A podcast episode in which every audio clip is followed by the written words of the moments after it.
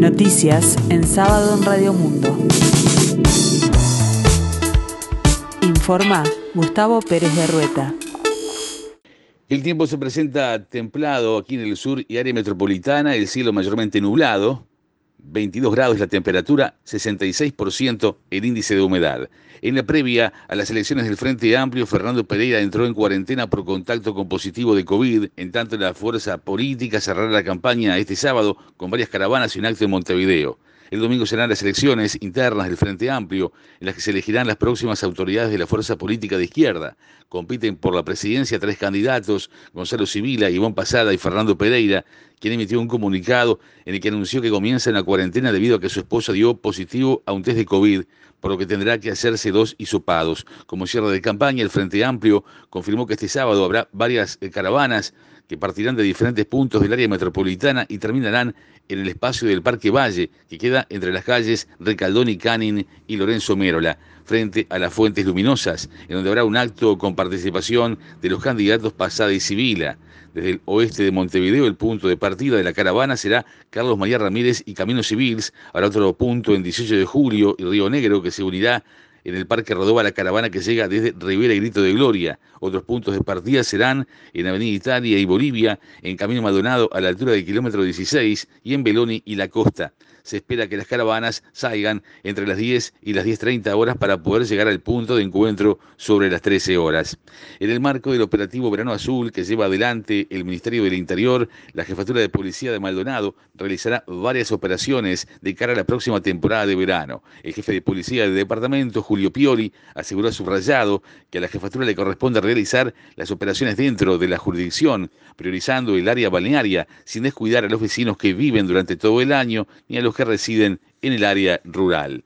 Los jubilados y pensionistas que cobran menos de 15 mil pesos por mes recibirán una canasta de fin de año en diciembre por valor de 2.520 pesos. Las pasividades mínimas tendrán un complemento de 2.500 pesos en diciembre. Los beneficiarios son unos 140 mil pasivos. El cobro será automático a través del BPS, informó el ministro de Trabajo y Seguridad Social, Pablo Mieres. Este beneficio, que se otorga todos los años, se suma a otra canasta que hubo a mitad de año, destacó el jerarca. La Federación Uruguaya de la Salud pedirá una reunión en los próximos días con el ministro Daniel Salinas por el tema Casa de Galicia y no descarta nuevas medidas gremiales. El secretario general de la FUS, Jorge Bermúdez, dijo que no se entiende que una institución haya sido intervenida con desplazamiento de las autoridades y luego la justicia nombra a un síndico que desplaza a jerarcas del Ministerio de Salud, que a su vez había desplazado a las autoridades de la mutualista. El gremialista indicó que se está ante una situación que todos los días está generando un foco de atención. Por otra parte, la FUS convocó a sus sindicatos de base a concentrarse en forma reciente en la Plaza José Valle Ordóñez de las Piedras y movilizarse hacia la sede de la emergencia móvil EMI. Denuncian que la empresa cambió las condiciones de trabajo y le rebajó el salario a una funcionaria que también es la presidenta del sindicato de base. El piloto británico Lewis Hamilton dominó la primera jornada del Gran Premio de Arabia Saudita de Fórmula 1 al marcar el mejor tiempo en las dos tandas de entrenamientos libres realizadas en el circuito urbano de la ciudad de Jeddah a orillas del Mar Rojo, que por primera vez en la historia recibe a la máxima categoría. Este sábado la tercera tanda de entrenamientos comienza a la hora 11 de Uruguay y la clasificación se iniciará a las 14 horas. El domingo la primera edición del Gran Premio Saudí se largará a las 14.30 horas y está pactada a 50 vueltas al circuito de 6.175 metros de extensión. En su último y segundo día de actividades en Chipre, el Papa Francisco insistió con su pedido a Europa y al mundo para construir una humanidad sin muros de separación que promueva eh, políticas migratorias más abiertas, al tiempo que denunció los campos de concentración en los que se ubican los refugiados.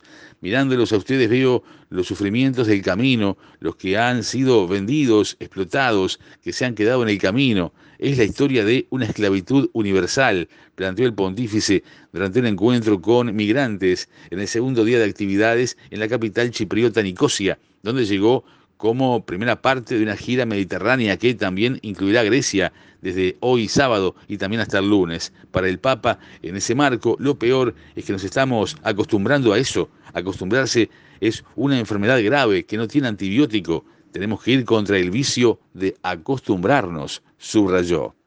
El tiempo en Montevideo y área metropolitana continúa templado. El cielo parcialmente nublado, 22 grados, la temperatura 66% el índice de humedad. La máxima esperada para hoy 23 grados, para el resto del día nuboso a cubierto, baja probabilidad de precipitaciones escasas y en la tarde-noche nuboso y cubierto, probables precipitaciones escasas y aisladas. Para mañana domingo 5 de diciembre, 15 grados será la mínima, 22 la máxima, estará cubierto el cielo con precipitaciones aisladas y baja probabilidad de tormentas. Y en la tarde-noche de mañana, nuboso y cubierto, precipitaciones aisladas.